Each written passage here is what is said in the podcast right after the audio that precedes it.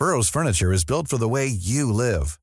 From ensuring easy assembly and disassembly to honoring highly requested new colors for their award-winning seating, they always have their customers in mind. Their modular seating is made out of durable materials to last and grow with you.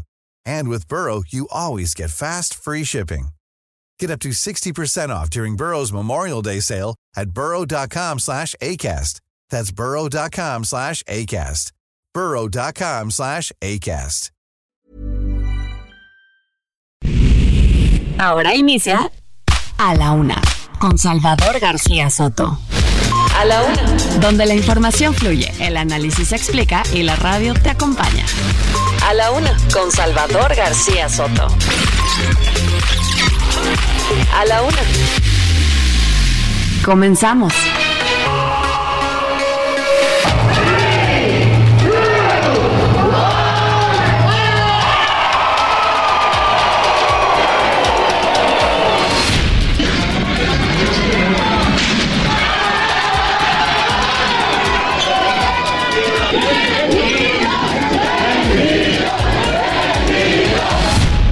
Show que ayer vieron, pues es el PRIAN, que quieren generar polémica, quieren generar disrupción.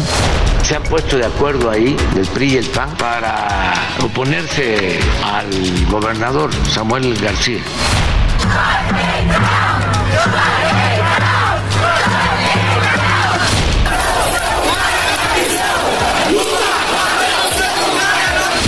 Samuel García debe ser inhabilitado por la autoridad electoral porque está violando normas fundamentales de la equidad en la contienda.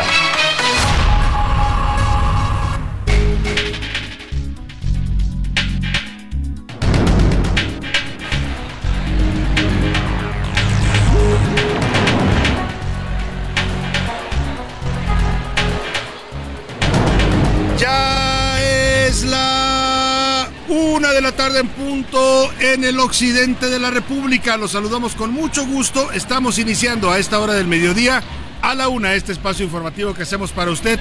Como todos los días a esta hora del día, aquí estamos listos, preparados y de muy buen ánimo para informarle, para entretenerle y para acompañarle en este momento de su día a través de estos micrófonos, los micrófonos del Heraldo Radio. En esta ocasión le decía que desde el occidente de la República, porque lo estamos saludando desde la bella Perla Tapatía. Estamos en Guadalajara, Jalisco, en la Feria Internacional del Libro, en su edición número 37, aquí en la Expo Guadalajara, que de verdad, créame, es un gran evento cultural, literario, de reflexión política, social, académica. En fin, aquí estamos transmitiendo en vivo y en directo para usted. Si usted escucha un poco de ruido algarabía a nuestro alrededor, es que es eso lo que se escucha y se vive y se siente en esta Feria Internacional del Libro. La algarabía del conocimiento, el gusto por las letras. Vemos pasar por los pasillos aquí mientras les estoy hablando y saludando.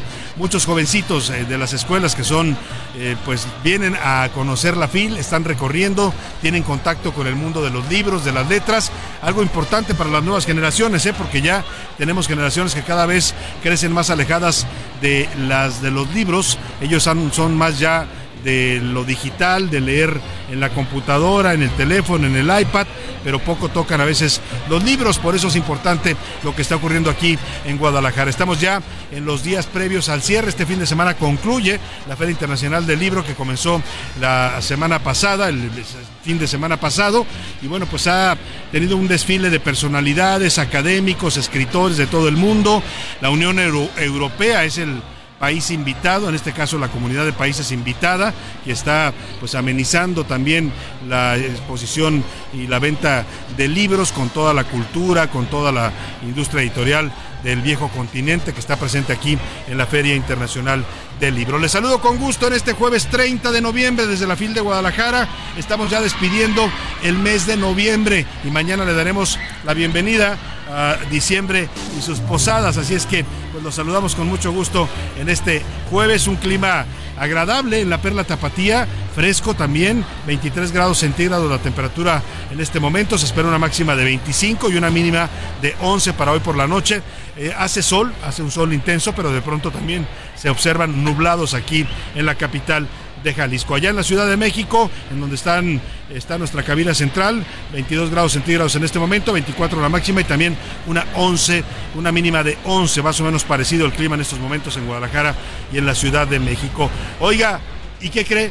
Ya faltan 25 días para la Navidad, exactamente 25 días. A partir de hoy se empiezan a contar pues, la cuenta regresiva para celebrar esta fecha tan importante para todas las familias mexicanas, la Navidad, y solamente 31 días para que despidamos este año 2023 y le demos la bienvenida al año 2024. 24. Tenemos un programa con mucha información, con muchos temas importantes, historias, noticias, entrevistas. Vamos a estar analizando con usted pues eh, todo el contexto de la noticia. Vamos a tener también aquí autores que están participando en la Feria Internacional del Libro, pensadores, escritores, literatos. Vamos a tener varias entrevistas interesantes sobre el pulso que se está moviendo aquí en la Feria Internacional del Libro y también por supuesto vamos a tener música el día de hoy y se la vamos a dedicar pues sí, a los libros. A propósito de nuestra presencia aquí en la FIL de Guadalajara, vamos a tenerle música que habla de los libros, de la literatura, de todo este mundo fascinante que son las letras para los seres humanos. Y bueno, pues desde aquí, desde la Bella Perla Tapatía, le doy la bienvenida a este espacio. Quédese con nosotros, en las próximas horas lo voy a llevar a recorrer y a conocer lo más importante, solo lo más importante de lo que esté pasando en la ciudad, en el país, en el mundo. Eh, se lo vamos a estar informando aquí en las siguientes dos horas en la una con todo este equipo de profesionales de la información, del periodismo radiofónico y de la producción radiofónica también que me acompañan para hacer posible este espacio para usted. Desde esta fiesta, la fiesta de las letras de la Feria Internacional del Libro, les saludamos con gusto y vámonos, vámonos directo al resumen de la información. A la una. Con Salvador García Soto. Oiga, eso es el nuevo Nuevo León que tanto presumen. En una sesión caótica y en una crisis literalmente constitucional, el Congreso de Nuevo León designó al vicefiscal Luis Enrique Orozco como el nuevo gobernador interino del estado de Nuevo León. Esto después de un portazo de ciudadanos y funcionarios vinculados al partido Movimiento Ciudadano que tomaron por la fuerza, por la violencia el recinto legislativo para intentar impedir la sesión. Hoy la Fuerza Civil de Nuevo León no quiere recibir, impide el paso al Palacio Estatal a personas del Congreso que han sido enviados para notificar del nombramiento del gobernador interino, Samuel García se niega a reconocer la facultad del Congreso que está ordenada por la Suprema Corte y Nuevo León vive hoy horas de tensión, tensión política, tensión constitucional. las escenas ayer en el Congreso de Nuevo León nos recordaban por momentos lo que pasó hace dos años en la elección de 2020, tres años ya, cuando Donald Trump eh, mandó a las huestes de sus eh, radicales, de sus grupos de seguidores radicales, a tomar por asalto el Congreso de los Estados Unidos. Así de caótico está la situación en Nuevo León y así de terco el gobernador de Nuevo León, que bueno, pues no quiere reconocer que le corresponde al Congreso estatal, según la Constitución estatal y según la Suprema Corte, porque aquí hay un mandato ya de la Corte, le corresponde a los diputados nombrar al interino y no a él, como está encaprichado y emberrichado el señor Samuel García. Le voy a tener toda la información de la crisis que está viviendo Nuevo León. Y bateadas, el Senado de la República rechazó la terna propuesta por el presidente López Obrador para nombrar una nueva ministra de la Suprema Corte de Justicia de la Nación. Berta Alcalde, María Estela Ríos y la señora Lenia Batres fueron consideradas por la mayoría calificada de los senadores no aptas para llegar a la, a la Suprema Corte. Rechazaron la terna. Viene un una segunda oportunidad con una nueva terna que puede mandar el presidente, que puede ser incluso la misma, nada más le cambia un nombre. Si vuelve a ser rechazada, entonces eh, será el presidente quien por facultad constitucional designe a la nueva ministra. Y hoy el presidente insistió que le gusta mucho Ernestina Godoy para mandarla a la corte si es que no la ratifican como fiscal de la Ciudad de México. Le voy a tener todo el reporte. Y como decía Pompín Iglesias, qué bonita familia después de la agresión que eh, encabezó el joven Patricio Pereira en contra de un guardia de seguridad privada el pasado lunes 27 allá en Puebla, en un condominio de lujo de Puebla. Surgieron otros videos, ¿qué cree?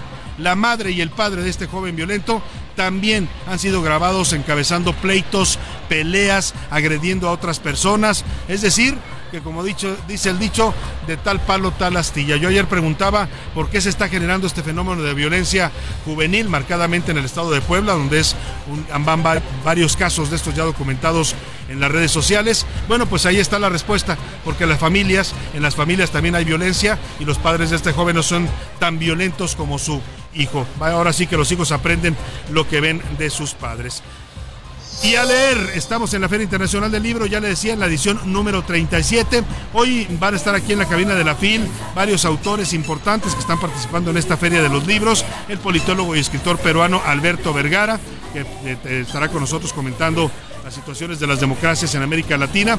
También vendrá a visitarnos a la cabina de El Heraldo Radio aquí en la FIL Magali Ortega, conocida como en redes sociales como Nena Monstruo, que presenta presentó, está presentando aquí un libro muy interesante en la FIL que se llama Chismecito Literario. Fíjese qué curioso, este libro surgió de los eh, posts y de las publicaciones que esta joven hace en redes sociales de crítica literaria, en la que comparte datos, intimidades, chismes del mundo literario, y la verdad que es un libro bastante apasionante. Vamos a conversar con esta autora surgida de las redes y que llega ahora a la industria editorial.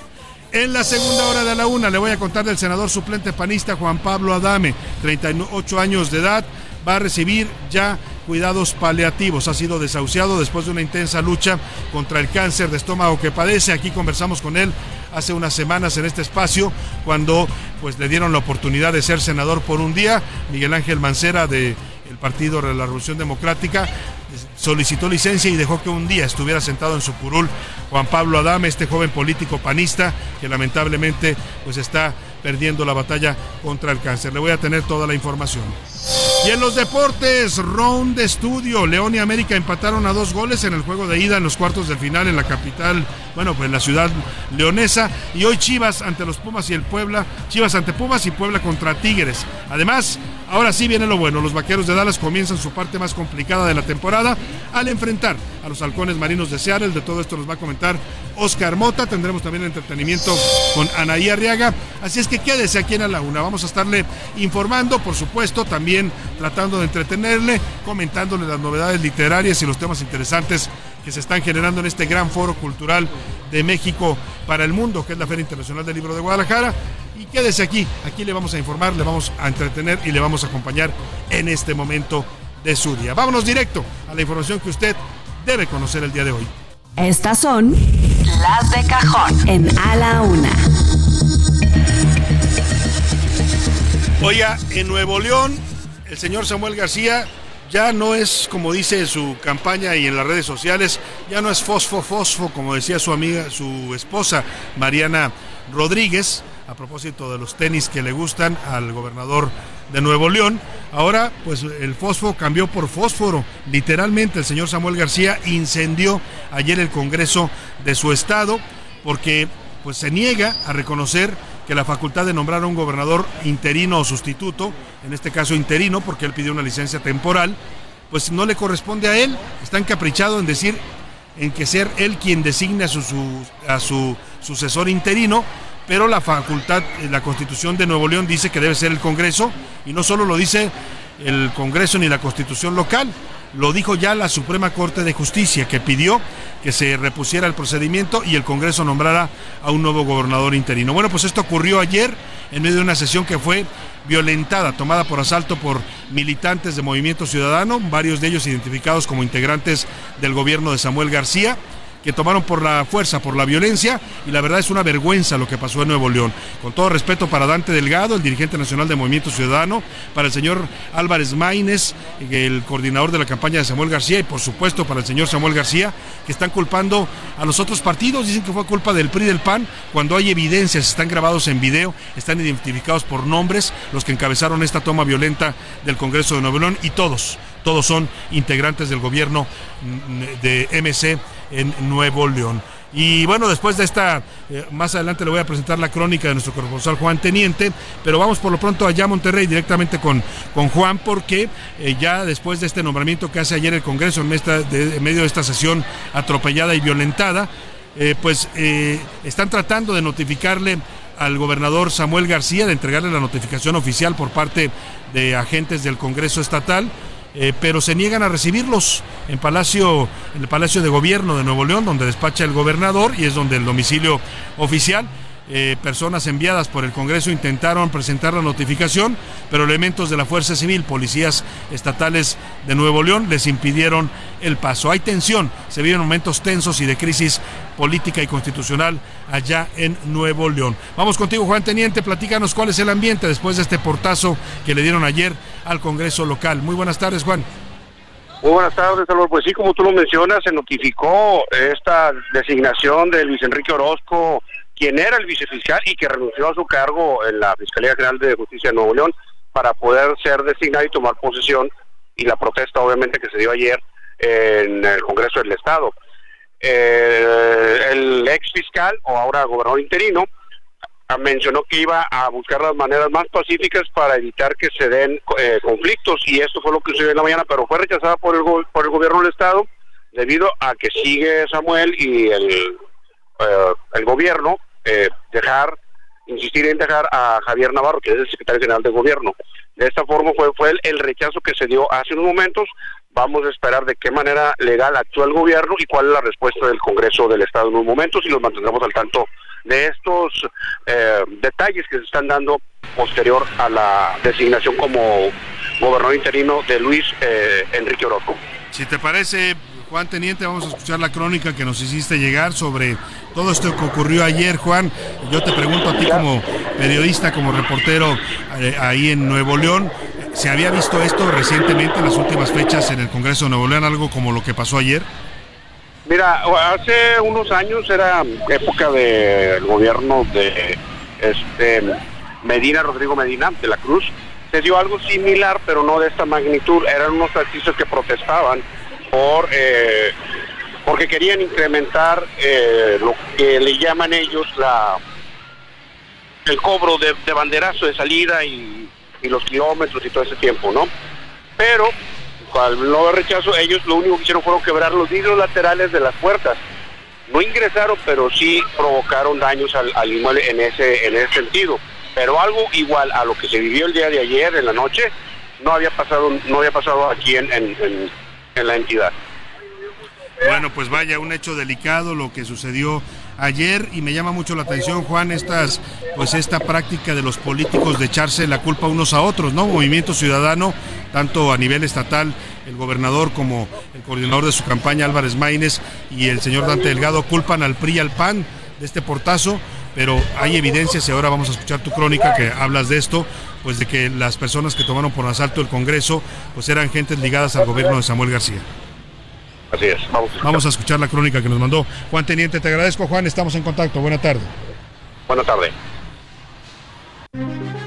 Ciudadano Luis Enrique Orozco Suárez, se le ha designado a usted como gobernador interino del estado de Nuevo León por el periodo comprendido del 2 de diciembre del 2023 al 2 de junio del 2024 el día de ayer por la noche, por mayoría de diputados del PRI y del PAN, se designó como gobernador interino de Nuevo León a Luis Enrique Orozco, quien fungía como vicefiscal de Ministerios Públicos de la Fiscalía General de Justicia en la entidad. A pesar de que se violentó la sesión y ciudadanos ingresaron a la fuerza al Pleno del Poder Legislativo, los diputados del PRI y del PAN continuaron con la lectura del dictamen que eh, aprobó la Comisión de Gobernación y Puntos Constitucionales.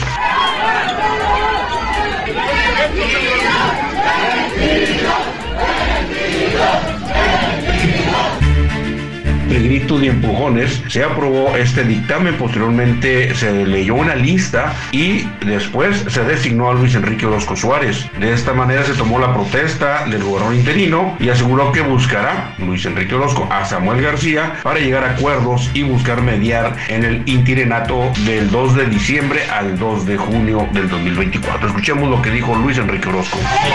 buscaré, eh, por supuesto que lo buscaré para que haya una transición obligada para la entrega del ejercicio del poder, por supuesto. ¿Cuándo sería eso? Dentro de la relación institucional que habremos de guardar, en el respeto que siempre hemos tenido. Esto fue lo que sucedió aquí en Monterrey anoche con la designación del nuevo gobernador. Ahora hay que esperar al día 2 de diciembre y ver las acciones que tomen hoy y mañana viernes por parte del gobierno del estado, ya que ellos rechazan que no sea militante de Movimiento Ciudadano o empleado del gobierno del estado.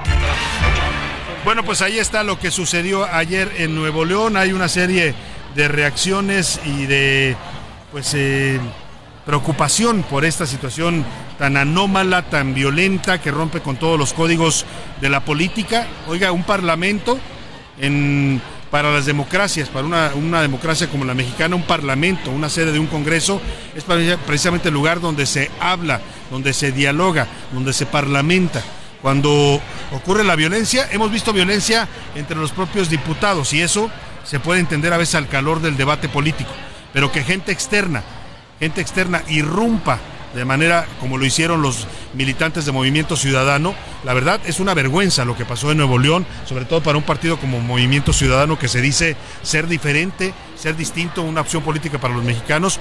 Oiga, con esos modos tan trogloditas, tan gorilescos, ¿no? De entrar por la fuerza porque no querían que el Congreso hiciera su trabajo, pues la verdad es que se ven bastante mal el partido del señor Dante Delgado. Vaya situación la que está generando allá en Nuevo León, le vamos a estar informando, por lo pronto en este momento, pues hay un gobernador interino ya nombrado por el Congreso, que es el oficial, y hay otro que el señor eh, insiste, el señor eh, Samuel García, que quiere a la fuerza, ¿no? Como, como si no entendiera de leyes, como si fuera una especie de de dictadorcito, el señor Samuel García, ¿no? Un mi rey dictador que quiere imponer su voluntad por encima de la ley y la constitución. Está la línea telefónica, le agradezco mucho que nos tome la llamada al diputado panista Mauro Guerra, precisamente presidente del Congreso del Estado de Nuevo León. ¿Cómo está, diputado? Un gusto saludarlo. Buena tarde.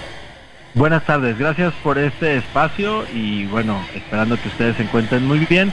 Eh, bastantes preocupados por lo, lo que ocurrió el día de ayer porque el tema de irrumpir en el Congreso, el tema de romper las puertas, de golpear a las policías mujeres que se encontraban resguardando la seguridad del Congreso, a las propias mujeres legisladoras, es un precedente que no había sucedido en los últimos 200 años de legislatura y que además se habla claro de un gobernador que no quiere escuchar al Congreso Legislativo, que quiere imponerse a pesar de la ley, que busca toda forma que no se cumpla. ¿Y no crees que paró ayer con, con esa toma o ese intento de tomar el Congreso?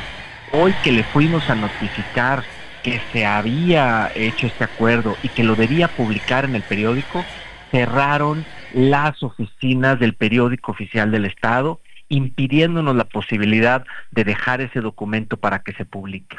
Nosotros hicimos lo propio haciendo una publicación en lo, eh, un instructivo de documento, un instructivo de que se publique y pues que se den por conocimiento. ¿Cómo ve usted estas reacciones que ha generado este hecho que usted nos comenta, diputado, y que vimos todos los mexicanos a través de los videos eh, grabados de este momento de esta erupción violenta?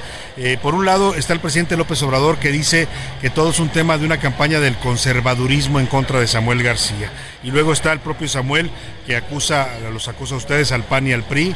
El PRIAN les llama en el Congreso de Nuevo León de organizar un show. Dante Delgado también lanza las, las culpas hacia el PRI y el PAN. ¿Qué está pasando en todo este asunto y hacia dónde va, dónde va a terminar todo esto que parece apuntar a una crisis en el Estado? Está dando un reflejo de lo que está pasando a nivel nacional. Movimiento Ciudadano está siendo el esclirol del presidente, está siendo quien le está haciendo el trabajo sucio al presidente de la República, porque es evidente con fotografías que las personas que ingresaron hasta el interior del Pleno son militantes y simpatizantes de movimientos ciudadanos. Incluso en medios de comunicación se han visto ya que quienes estuvieron en, adentro del salón, arriba del pleno de, de la mesa directiva, son militantes que han estado en eventos de movimiento ciudadano, que han estado apoyando a este partido y que recibieron una instrucción de cometer este daño y que al final no lograron su cometido, porque los diputados de Nuevo León nos mantuvimos, seguimos con la sesión. Yo personalmente solicité el apoyo de la policía del Estado y de la Fiscalía para tratar de vaciar el Congreso y que pudiéramos trabajar. Y bueno, al final del día no, lograron su cometido de cerrar la sesión. Pudimos nombrar al gobernador interino como lo marca la Constitución y esperemos que se respete y que podamos a partir del 2 de diciembre tener un gobernador que le ayude a resolver los problemas de Nuevo León. El Congreso se sostiene en no solo en lo que dice la Constitución, sino entiendo también en este fallo de la Suprema Corte que dice que ustedes deben nombrar al gobernador interino. Así es, y por eso vamos a continuar trabajando para que así sea. Vamos a darle certeza a la Corte de que cumplimos su mandato. Vamos a darle certeza al Tribunal Electoral de que cumplimos su mandato. Nadie está por encima de la Corte. No es posible que a través de un juez de, laboral de la Ciudad de México quieran impedir lo que ya dijo la Corte y los tribunales. Atentos, diputado Mauro Guerra, presidente del Congreso de Nuevo León, de lo que sucede allá en su estado, tiempos, tiempos complicados en materia política. Le agradezco mucho. Te agradezco el espacio y estamos a tus órdenes. Muy buena tarde. Vámonos a la primera pausa. Al regreso le platico todas las reacciones que ha generado esta situación en Nuevo León. Esta canción se llama Love Story. Es la señorita Taylor Swift, una canción de 2008 que está inspirada en el drama clásico de Romeo y Julieta de William Shakespeare.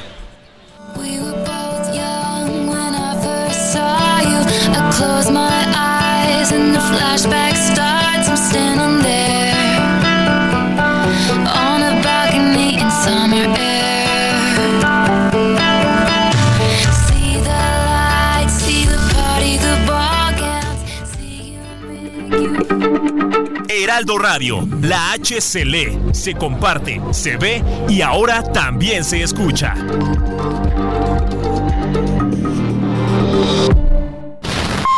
Ya estamos de vuelta en A la Una con Salvador García Soto. Tu compañía diaria al mediodía.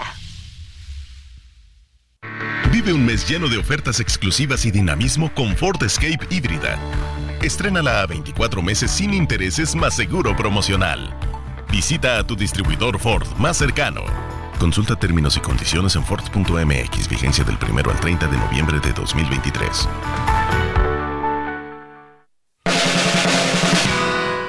La rima de Valdés. ¿O de Valdés la rima?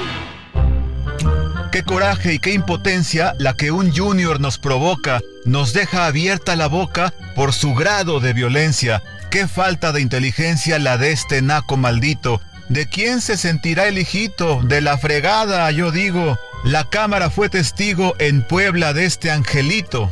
No es el único mi rey que de clasismo está loco, es un alarmante foco para que opere la ley y que nadie se haga güey, este estúpido pudiente ya nació así, prepotente, cuando nada se merece, el apellido le crece cual si fuera diferente. Ya no nos hagamos patos, bola de privilegiados, los tenemos detectados, dejen de ser insensatos, esos discursos baratos de que te cueces aparte, vergüenza debía de darte, mejor conviértete en gente, arréglate de la mente y deja de violentarte. ¿Sabías que el Premio Phil de Literatura en Lenguas Romances está dotado con 150 mil dólares, equivalentes a poco más de 2 millones de pesos? Este galardón se otorga a la trayectoria literaria de escritores de cualquier género de literatura que tengan como medio de expresión artística alguna de las lenguas romances, como el español, el catalán, el gallego, el francés, el occitano, el italiano, el rumano o el portugués.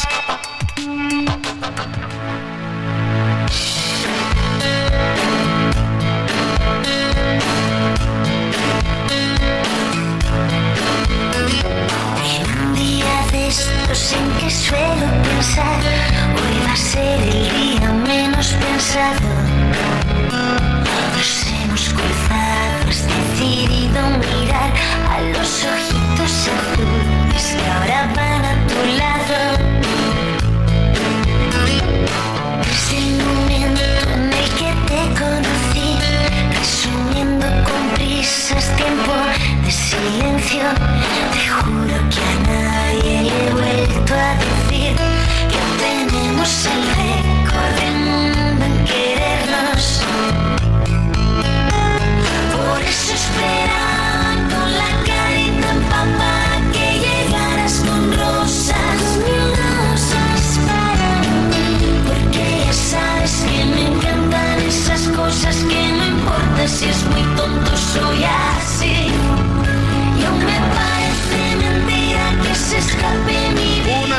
con 33 minutos. Regresamos, regresamos a esta transmisión en vivo desde la Feria Internacional del Libro de Guadalajara, aquí en la Expo Guadalajara. Y estamos haciéndolo con esta canción de La Oreja de Van Gogh, esta banda española que canta esto que se llama Rosas. Esta canción habla de recuerdos de un amor pasado y el sentimiento agridulce que queda después de haber vivido algo pues tan bello como es el amor y luego perderlo. La letra hace referencia al libro Tiempo de Silencio, eh, un eh, libro, una novela del autor español Luis Martín Santos de 1962. Seguimos homenajeando a los libros, a la literatura, a las letras, a todo este mundo fascinante que es la literatura en la música de hoy en A la Una.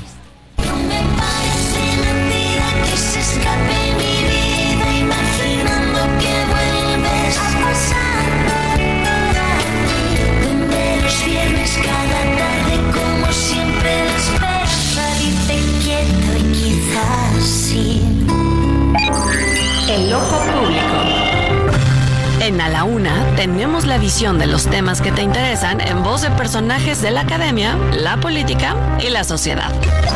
Hoy escuchamos a Emilio Rabaza en La Cuerda del Ciudadano. El ojo público. El asedio a la Suprema Corte. En la cápsula anterior comentaba el regalo del señor Saldívar al presidente Andrés Manuel López Obrador con su renuncia en forma ignominiosa a la Suprema Corte para sumarse a la campaña de Claudia Sheinbaum. Tras ser aceptada por el titular del Ejecutivo y el Senado a pesar de no existir causa grave, como lo señala el artículo 98 constitucional, el presidente de inmediato envió una terna a la Cámara Alta para suplir la vacante. Con la configuración de la misma se escribe un capítulo más del asedio del Ejecutivo para someter y apoderarse del Poder Judicial, con lo que ya teniendo la mayoría simple de su partido, Morena, en el legislativo, dinamita el principio de división de poderes que contiene el artículo 49 de nuestra Constitución. En palabras del rey de Francia, Luis XIV, el Estado soy yo. El envío de la terna estuvo precedido por la descarnada precisión en la mañanera de que esta vez esperaba atinarle, pues de los cuatro propuestos anteriores, dos le habían resultado conservas, es decir, por votar en contra de sus inconstitucionales proyectos.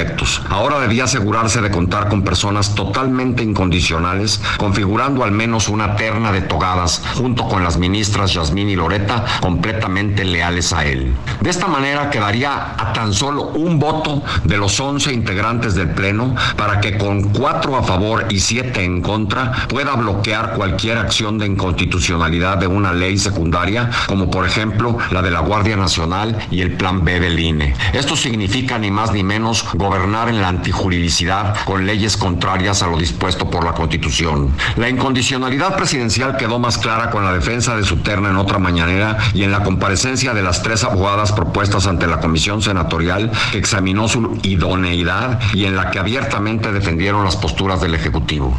En un impecable discurso de defensa constitucional, el senador Damián Cepeda, en la sesión de ayer, antes de la votación en el Pleno, señaló con razón que nada hay oculto en el propósito presidencial de esta terna. Nadie se puede decir engañada o engañado o sorprendida o sorprendido, pues con prístina claridad se ha expresado la voluntad de Andrés Manuel López Obrador de contar con integrantes del Pleno de la Corte leales a sus dictados, incluso de leyes inconstitucionales. En las dos votaciones de ayer, ninguna de las integrantes de la terna consiguió la mayoría calificada para su aprobación. La terna se regresa al Ejecutivo para que mande una segunda que, de ser reprobada, la Constitución le autoriza hacer el nombramiento. Este asedio a la Suprema Corte es un paso más del populismo para regresar a México al sistema de partido dominante del siglo pasado.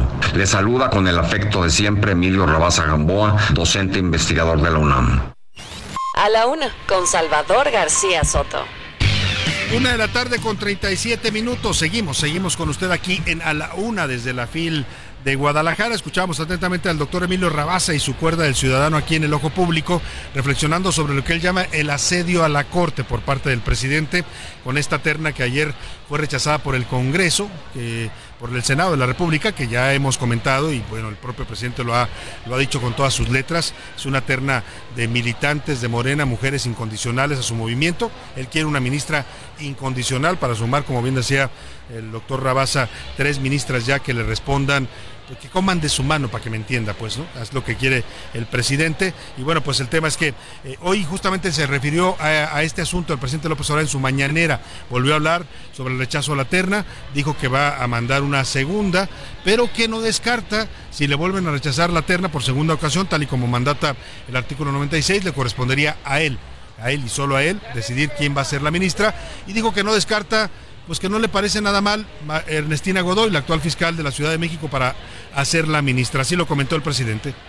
No, no para que no haya especulación. Ernestina eh, Godoy es una abogada extraordinaria, una mujer con principios, con ideales, honesta, lo mejor de lo mejor.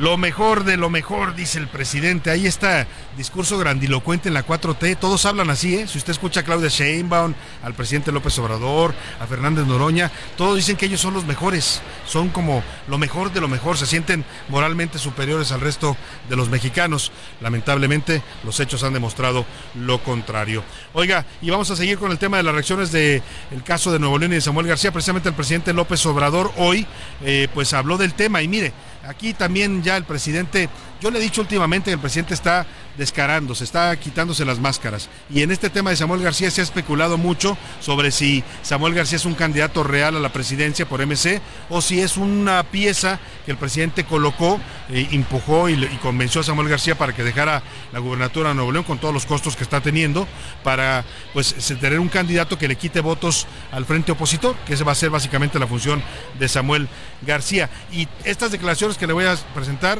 el presidente sale en defensa de Samuel García. Hoy da la cara por él después de lo que pasó ayer en el Congreso de Nuevo León, este portazo violento que dieron militantes de MC. El presidente dice que todo, todo es un complot conservador en contra de Samuel. Para que quede claro, pues, cómo van a estar las cosas en la carrera presidencial. Hay dos candidatas que representan dos opciones políticas y un tercero que es un alfil de Palacio Nacional.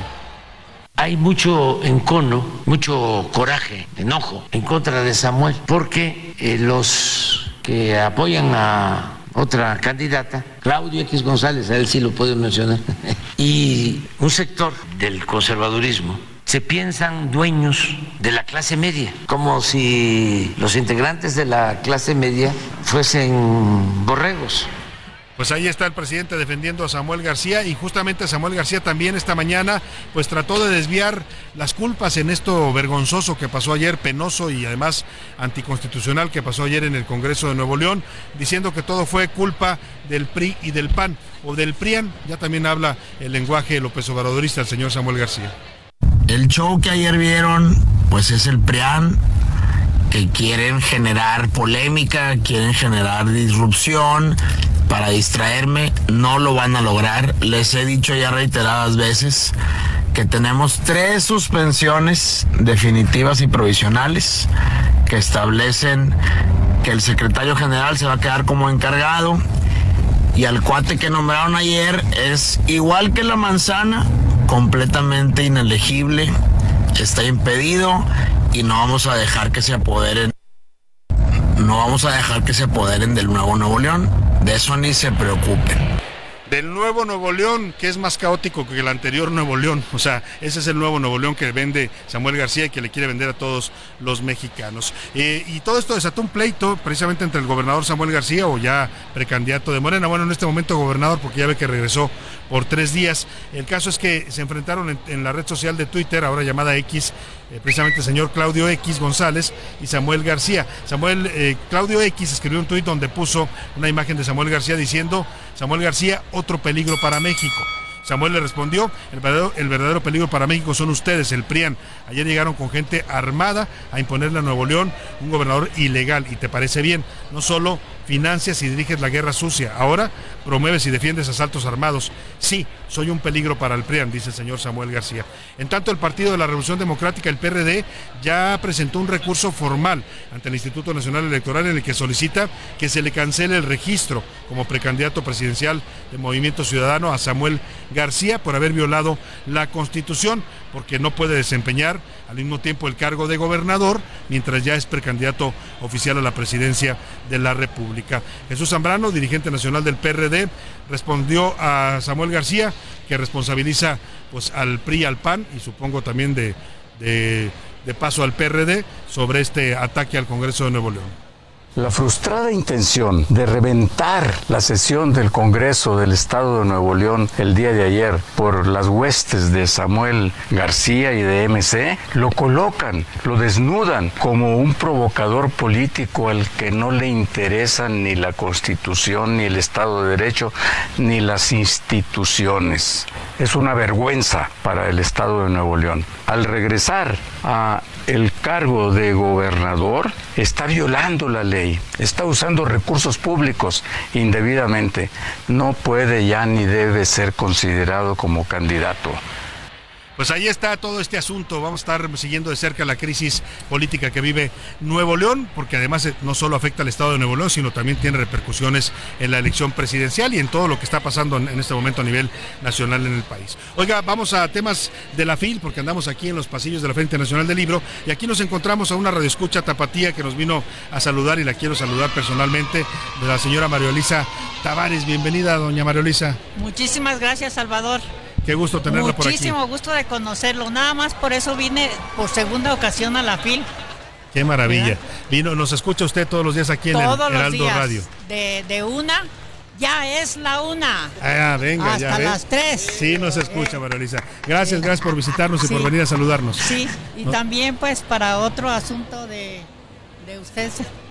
Ahorita de- ahorita nos comenta. que Ah, presentó usted, del libro, se va a cancelar. El amo de Jalisco, ahora vamos a platicar Sí. de ese asunto, el libro de Ricardo Ravelo, que está denunciando Ricardo Ravelo en redes sociales que lo están censurando, que no, no solo no le dieron espacio aquí en la FIL para presentar su libro, un libro donde habla del amo de Jalisco, él dice que el gobierno de Enrique Alfaro tiene pues eh, raíces criminales, así lo denomina, y lo iba a presentar en una librería, en la librería de Gonville, aquí en el centro de Guadalajara, pero también la librería le canceló. Y él dice que todo esto es por censura del gobierno de Enrique Alfaro. Más adelante vamos a platicar con el propio Ricardo Ravelo sobre esto. Ah, gracias, bienvenida, doña María Luisa. Gracias por estar aquí con nosotros. Muchísimas gracias. Y ¿Me ahora puedo vamos- quedar otro ratito? Sí, quédese el tiempo que usted guste, siempre bienvenida. Y también vamos a platicar aquí en la Feria Internacional del Libro con una de nuestras, nuestras corresponsales. Usted la escucha todos los días aquí en La Una y en los distintos espacios del Heraldo Radio. Ella es corresponsal de Heraldo Radio Guadalajara. Mayeli Mariscal, ¿cómo estás, Mayeli? Qué gusto saludarte. Hola, ¿qué tal? Salvador, muy buenas tardes. Bienvenidos, por supuesto, a esta Feria Internacional del Libro de Guadalajara. Y pues ya esta feria ha tenido eh, pues también cosas que reportar, cosas que compartirles. Los precandidatos, por supuesto, han estado ya Samuel García, Xochil Gálvez. Ajá. Incluso, pues bueno, la precandidata en la Ciudad de México, Clara Brugara, estuvo También el día de ayer, ayer. sí. Ella dijo que eh, no hubo necesidad, porque sí se lo preguntamos, de pedir permiso o algo así. Ajá. Dice que cuando era eh, pues eh, delegada en Iztapalapa Ajá, o presidenta alcaldesa, sí. en Iztapalapa, le llegó la invitación y ella inmediatamente dijo, Dijo que, que sí, sí. que este es un espacio donde hay voces y Plurales, que, ¿no? pues precisamente para eso estaba presente, no como dijo el presidente que es un espacio de derecha.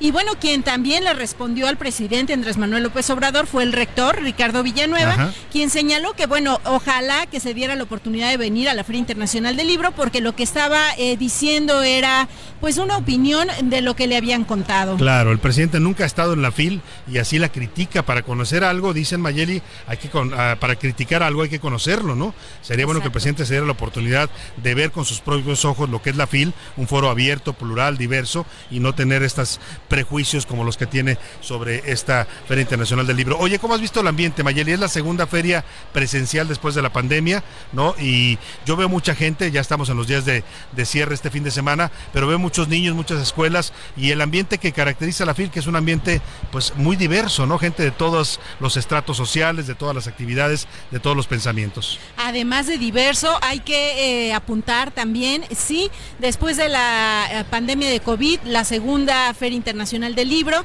pero es la primera en donde pues no está la mente que ideó esta, esta máxima Feria de los Libros, que es el ex rector Raúl Padilla. Hay que recordar, él murió el 2 de abril pasado y pues bueno, se han llevado también una serie de eventos, incluso en la inauguración, un discurso bastante conmovedor por parte del actual rector Ricardo Villanueva y de sus colaboradores, también Marisol Schultz, quienes eh, pues han eh, recordado algunos momentos en donde incluso como vendedor de libros eh, de Raúl Padilla Sí. inició esta Feria Internacional del Libro, así es que pues bastante variada y sí muy sentida en este homenaje que prácticamente todas las actividades tienen algún recuerdo de Raúl Padilla. Claro, fue el impulsor, el creador, el promotor de esta feria, ¿no? Nació, yo recuerdo mucho Mayeli, no sé si tú, te- tú eres más joven que yo, pero yo me acuerdo de la primera FIL. Me tocó estar aquí, todavía vivía en Guadalajara, la primera y la segunda, estudiaba la carrera de comunicación y ya eran fascinantes, eran muy pequeñitas, ¿no? Hoy vemos esta expo que es enorme, totalmente ocupada y todavía tiene otras sedes alternas, pero antes era, me acuerdo, un espacio reducido, pero ahí nació lo que es hoy esta, este gran evento cultural. Oye, además de los políticos, ya nos dijiste los aspirantes presidenciales, que vaya resbalones que tuvieron ahí Xochil Gálvez y Samuel García, Claudia Sheinbaum prefirió no venir, no quiere molestar, ya sabe usted a quién, pero el, ¿quiénes más has visto? Eh, Algunos autores, porque vienen literatos de todo el mundo, ¿no? Eh, Viene gente a presentar sus libros, sus novedades literarias. Claro que sí, de todo el mundo hay que recordar en esta edición la Unión Europea es la invitada de honor y pues bueno, son más de 27 países, los cuales también vienen acompañados de sus grandes autores y pues en los pasillos podemos encontrarnos a una infinidad eh, de eh, autores que bueno, han estado aquí eh, desde la literatura eh, pues formal, digamos, también Juan Miguel Zunzunegui, que va a estar el día de mañana.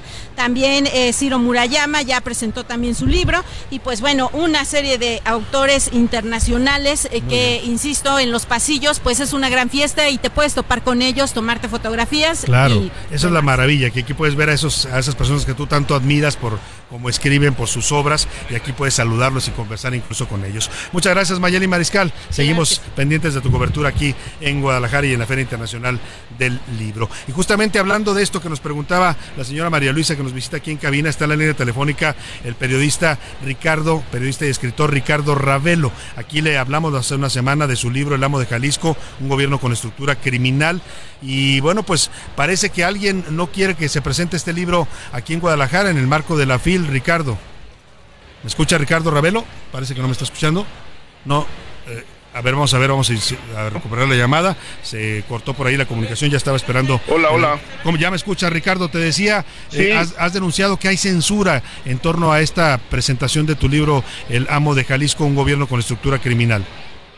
Sí, mira, el día de ayer este, yo ya me estaba preparando para hacer el viaje a Guadalajara, para estar en, cubriendo la agenda de entrevistas de la que hizo la editorial y de- de- recibí mensaje de la editorial de que la librería Gonville, eh, sucursal Chapalita, les informó que no se iba a llevar a cabo la presentación del sábado 2 sin dar ninguna explicación.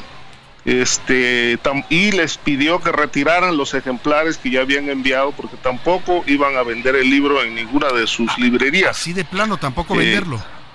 Tampoco venderlo. Eh, de tal suerte que bueno pues el, el ambiente se enrareció. Esto lo consideramos como un acto de, de censura un golpe bajo que de parte del, del gobierno de Jalisco encabezado por Enrique Alfaro porque además eh, eh, hasta ayer ninguna librería de Jalisco quería vender el libro. Y esto bueno pues se generó muchísima muchísima polémica por este acto de censura al, al- al libro Oye, esto que, que me estás narrando y que está ocurriendo en torno a tu libro, Ricardo, no hace sino confirmar lo que la tesis que tú manejas en esta investigación periodística. O sea, estamos hablando de un gobierno que está actuando como, como si fuera una mafia, te están, te están cerrando las puertas para que no puedas promover, presentar, ni siquiera vender el libro en Jalisco. Exacto, eh, eh, esto es, es, es así, confirma eh, esta, este, este manotazo oficial, confirma que pues en efecto en Jalisco hay un amo y se llama Enrique Alfaro. Eh, no quieren que el libro se distribuya, no quieren que lo presente, yo no puedo ir al Estado, en fin, entonces pues están los caminos cerrados en Jalisco. ¿Y qué vas a hacer ante esto, Ricardo? Porque el libro ya está circulando, van a- es- en el siglo XXI y en medio de todo este mundo de redes sociales y tecnologías que vivimos es imposible. Mira, aquí en este rato que estamos transmitiendo, Ricardo, arrancamos la transmisión a la una, han llegado tres o cuatro personas que vienen exclusivamente a preguntarnos qué pasa con tu libro, porque escucharon la entrevista que te hicimos hace una semana y nos dicen, quiero saber qué va a pasar, dónde lo va a presentar, dónde lo puedo encontrar. Mira, eh, hay otro otro punto, Salvador. Tampoco ah, están permitiendo que el libro ingrese a la FIL. Este, entonces, eh, esa es otro otra situación que eh, la editorial está tratando de arreglar, pero hay órdenes de que no se no se vende el libro ni siquiera en los stands de- de- dentro de la expo en la FIL. Eh, Es que de verdad y no- eh, lo que y lo que hizo la editorial es subirlo a Amazon vía este, electrónica, ahí ya se puede descargar y lo están colocando en otras librerías este, ce- cercas de Jalisco, pero no en Jalisco. Este, eh, todo este proceso es muy lento, pero ya el público lo puede disponer a través de Amazon. Pues ahí está la opción para toda la gente que nos ha estado preguntando y que nos está escuchando aquí en Guadalajara. Es un libro que es de impacto nacional, diría yo incluso internacional, porque este fenómeno eh, del crimen que está asediando a México, pues es un tema internacional. Pero bueno, para la gente que quiere leer el libro de Ricardo Ravelo, lamentablemente no podrá haber presentación mañana como tú lo habías anunciado por esta censura eh, de la que atribuyes al gobierno del estado, pero sí lo pueden descargar ya de manera digital en la plataforma de Amazon, nos dices, ¿no? Sí, y aparte la, la presentación sí se llevará a cabo el sábado 2 a las 6 de la tarde, pero vía virtual a través de a través de, de YouTube se puede En YouTube. ¿Dó- ¿Dónde puede conectarse? ¿Eh, ¿Alguna liga o alguna referencia que Eh, nos eh, la vamos a dar a conocer, la vamos a dar Ajá. a conocer este en, en unas Más, horas en más redes, ajá. En las redes para que la gente pueda conectarse y estar en la presentación del sábado 2, 6 de la tarde, como estaba programada, pero eh, obviamente no de manera presencial. No de sino manera virtual. presencial, sino virtual. Bueno, pues estése pendiente en cuanto Ricardo Ravelo ya a conocer la liga para conectarse mañana a esta presentación virtual de su libro El amo de Jalisco, un gobierno con estructura criminal. Pues eh, yo la voy a compartir también en mis redes para que usted pueda tener acceso acá en Jalisco a esta transmisión virtual. Ricardo, te da- mandamos un abrazo y toda la solidaridad con esta censura que estás sufriendo en este trabajo periodístico. Muchas gracias, Salvador, te Muchas agradezco gracias. mucho. Buenas, Muy buenas tardes. tardes a Ricardo Ravelo, periodista y escritor. Así las cosas en Jalisco, ¿eh? No hace más que confirmar el señor Alfaro que sí, es el amo de Jalisco y que su gobierno opera con métodos que se parecen más al crimen que a la política. Vamos a la pausa y volvemos con más para usted en la segunda hora de a la una. Información útil y análisis puntual. En un momento regresamos. Ya inicia la segunda hora de A la Una con Salvador García Soto. A la Una. Donde la información fluye, el análisis se explica y la radio te acompaña. A la una, con Salvador García Soto. A la una. Comenzamos. Heraldo Radio, una estación de Heraldo Media Group. Con la H que sí suena y ahora también se escucha.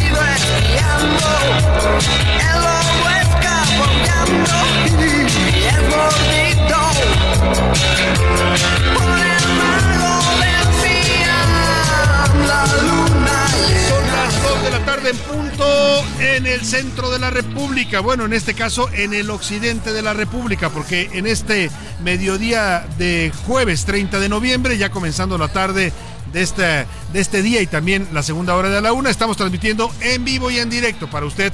Los micrófonos del Heraldo Radio se trasladaron hasta la ciudad de Guadalajara, Jalisco, en la Feria Internacional del Libro, aquí en la Expo Guadalajara. Desde aquí los saludamos con gusto en esta segunda hora de la una que estamos comenzando. Todavía, todavía con mucha información, con muchos temas importantes que le vamos a estar compartiendo, comentando con usted, debatiendo también, porque no? Ya sabe que en este programa nos gusta tener siempre la reciprocidad de su opinión, de sus comentarios sobre lo que aquí le informamos. Y bueno, vamos a tener una hora con muchos temas todavía importantes. Le voy a platicar platicar de la familia. Oiga, ya no es el caso de este joven violento en Puebla, que ha causado indignación en las redes sociales por golpear a un guardia de seguridad, porque se atrevió a pedirle su identificación. El joven no traía el tarjetón con el cual debe ingresar a un condominio privado y cuando le pidieron que se identificara se molestó tanto que le puso tremenda golpiza al guardia de seguridad, otro jovencito como él. Bueno, pues están surgiendo videos que ya son confirmados que se trata de la madre y el padre de este joven, donde también se les ve a ellos actuar de manera violenta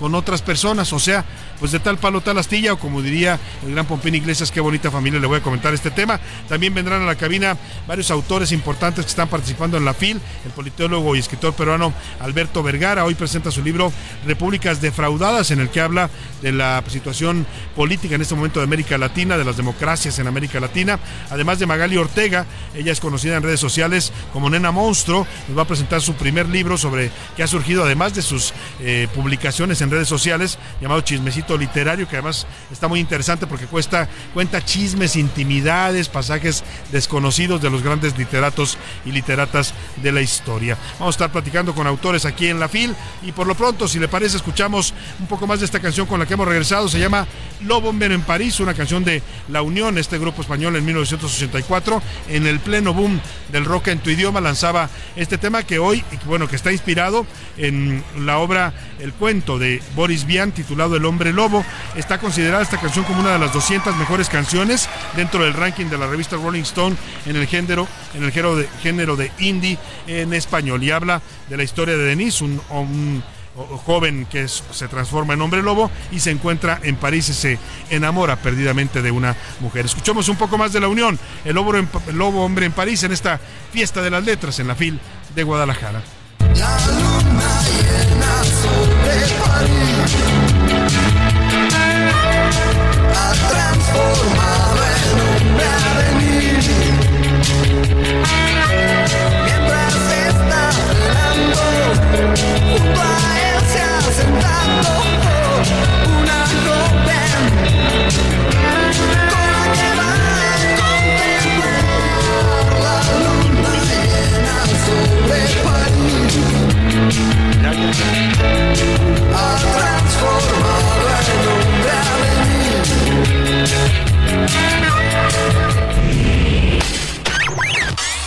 Último minuto en A la Una, con Salvador García Soto. Dos de la tarde con cinco minutos. Arrancamos esta segunda hora de la una con información de último momento. ¿Qué nos tienes, José Luis Sánchez? Salvador García Soto, buenas tardes, buen jueves. Información que nos llega desde Estados Unidos. Hace unos minutos el Departamento del Tesoro de aquel país sancionó ya, emitió tres sanciones en contra de tres individuos y trece compañías mexicanas ligadas directa e indirectamente a fraudes de tiempo compartido, encabezados en el cártel Jalisco Nueva Generación Salvador. En este espacio hemos informado que en, sobre todo en Teolcaltiche, aquí en, en Jalisco, han localizado varios centros, call centers, donde se venderían. Se vendían tiempos compartidos, que en realidad era un fraude, ¿no? Exactamente. Y eran grupos operados por el cártel Jalisco Nueva Correcto. Generación. Estos grupos vendían, supuestamente vendían estos tiempos compartidos, la gente aportaba dinero y cuando no aportaban las cuotas, intimidaban, golpeaban e incluso secuestraban a los deudores. O Es sea, ya que te embarcaban, tenías que pagar las cuotas y si no cumplías, pues te mandaban golpeadores del cártel Jalisco Nueva Generación. Oye, ¿qué tanto se ha sofisticado la delincuencia organizada? Eh? Ya no solo es el tráfico de drogas, la cocaína sobre todo, marihuana, fentanilo, los cristales y todas estas drogas sintéticas, las metanfetaminas, sino ahora también ya hacen fraudes y extorsiones vía telefónica. Salvador, a diferencia del gobierno, de los gobiernos, el crimen organizado ha sabido aprovechar la tecnología, utilizarla y además utilizarla en contra del pueblo. Y eso y es no es que el gobierno no tenga tecnología, es que el gobierno pues tiene una política de abrazos no balazos en la que dice el presidente que los narcos son buenos y hay que defenderlos y reconocerles sus derechos. Oiga, pero vamos a esta información de último minuto, bueno, después de esta información más bien de último minuto, vamos a esta histo- historia que sigue causando indignación y reacciones en las redes sociales. La preparatoria Anáhuac de la Universidad Anáhuac de Puebla ha determinado ya expulsar de manera inmediata y definitivamente al joven Patricio Pereira, que se vio involucrado en una agresión, una golpiza que le puso a un guardia de seguridad en el fraccionamiento donde vive Lomas de Angelópolis. Después de la agresión que quedó grabada en video en las redes sociales, se difundió. Bueno, pues lo que ha salido a la luz es pues yo le preguntaba ayer qué pasa en la Universidad de Anáhuac, también había gente que me decía, no es problema de la universidad, es problema de la educación que este joven recibe en su casa. Pues parece que también tiene razón quien piensa así porque están saliendo videos, desde ayer estaban circulando, no se los dimos a conocer porque no estaba confirmado que se fuera, eh, se tratara de la madre y el padre de este joven. Hoy se sabe, por los videos que circulan en redes sociales, que la madre y el padre del joven Patricio Pereira, que ya fue expulsado por violento de la, de la preparatoria de la Universidad Anáhuac en Puebla, también son igual de violentos. Pues al final los niños aprenden lo que viven y lo que ven de sus padres. Iván Márquez nos cuenta. Este puto es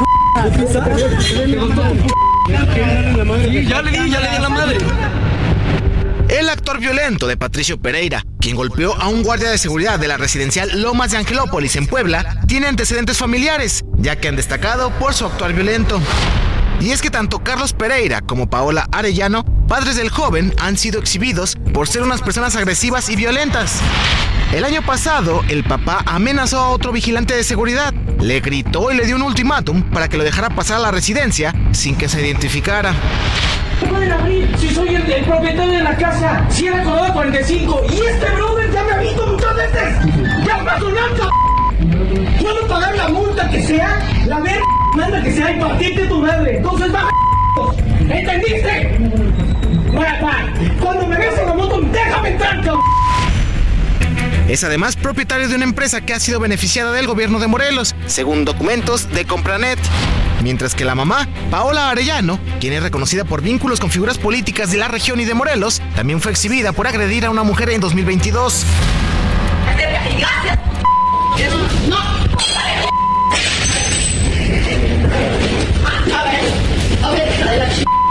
Con Carlos no te metes. ¿Sale? Ya, con ya, Carlos ya, no te metes. Ya, ya, no ya. te metas con mis hijos y con Carlos, hija tu p. ¿Sale? Pero eso no es todo. Es agente de seguros y también se benefició del gobierno morelense. Además, durante 2022 recibió apoyo del Fondo de Desarrollo Empresarial de ese mismo estado, con un monto que asciende a 50 mil pesos. Así, bien dice el dicho, que de tal palo tal astilla. Y ahora investigan al joven Patricio Pereira por agredir al seguridad. agarra y me empieza este me empuja de adentro de la caseta y en eso me empieza a agarrar a golpes me dejó de golpear porque empezó a grabar no sé si era visita una residente me empezó a grabar Para la una con Salvador García Soto, Iván Márquez. Bueno, pues ahí está. Qué bonita familia, como decía Pompín Iglesias, qué barbaridad, la verdad. Si usted escuchó los audios y, va- y vamos a, a subir también a las redes sociales esta pieza donde se ven los videos, donde el padre y la madre de este joven Patricio Pereira, pues eh, son igual de violentos. De tal palo, tal astilla, dicen, y qué lamentable. Esto confirma que pues tenemos un problema severo, no solo, o sea, esta violencia a las nuevas generaciones, sí, mucha gente dice, es que ellos están expuestos a la violencia desde que son niños, y tienen razón, les ha tocado nacer y vivir en un país muy violento. Pero también, pues también es la educación que reciben en casa, ¿no? Ahí está la otra explicación de estos fenómenos de violencia que se denuncian en redes sociales y que marcadamente han ocurrido varios casos ya en el estado de Puebla. Pues con esos padres, con qué pena de verdad lo que sucede en esta familia. Por lo pronto tendrán que empezar a pagar las consecuencias. El joven ya fue expulsado de la preparatoria y eso, perdóname, pero es una ignominia para un joven en, en esa edad pues ser exhibido de esa manera y ser sancionado con la expulsión de su propia eh, preparatoria. Oiga, y vamos a otro tema. Esto que le voy a platicar es una historia pues de lucha, de supervivencia, de vida. Como muchos mexicanos, el eh, senador suplente del PAN, Juan Pablo Adame, ha estado enfrentando un cáncer eh, difícil en los últimos meses en el estómago. Ya aquí conversamos todavía con él hace unas semanas cuando eh, le dieron la oportunidad de asumir por lo menos un día como senador titular en el Senado de la República.